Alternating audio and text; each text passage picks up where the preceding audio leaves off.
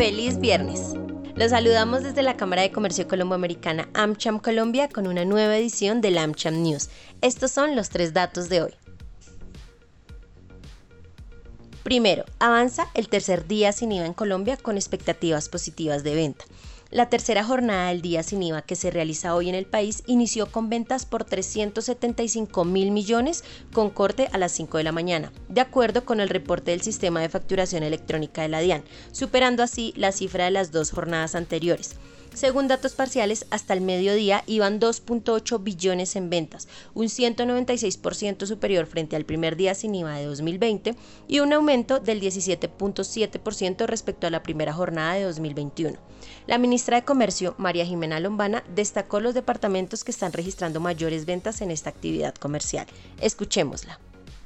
Adicionalmente, quisiera destacar, como siempre, las regiones, los departamentos que registran mayores incrementos de ventas, que son el Valle del Cauca con incremento del 164%, Antioquia con un incremento del 159%, Segundo, este viernes se instaló la mesa de negociación del salario mínimo para 2022. En reunión formal de la Comisión Permanente de Concertación de Políticas Salariales y Laborales, se determinó cuál será el cronograma y la metodología de lo que será la negociación del salario mínimo y el auxilio de transporte para el próximo año durante la instalación, que contó con la participación de delegados de gremios, centrales obreras y el gobierno, las partes acordaron las fechas para los próximos encuentros. Escuchemos al ministro de Trabajo, Ángel Custodio Cabrera.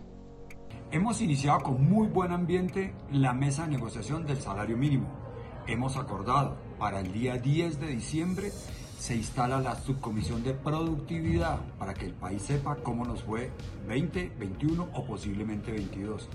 De igual manera, el día 13 se hará un gran foro tripartito donde estarán delegados de, los empresarios, delegados de los trabajadores y de parte del gobierno nacional para que aporten académicos y personas expertas frente a la incidencia del salario mínimo. El día 14 se inicia las deliberaciones.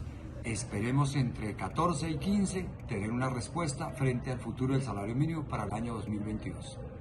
Tercero, del 13 al 16 de este mes realizaremos la Semana de Negocios e Inversión de Texas. Durante este encuentro daremos a conocer las industrias potenciales, las opciones de inversión y las oportunidades comerciales entre este mercado estadounidense y América Latina.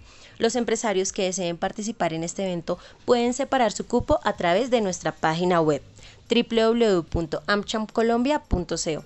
Hasta la próxima.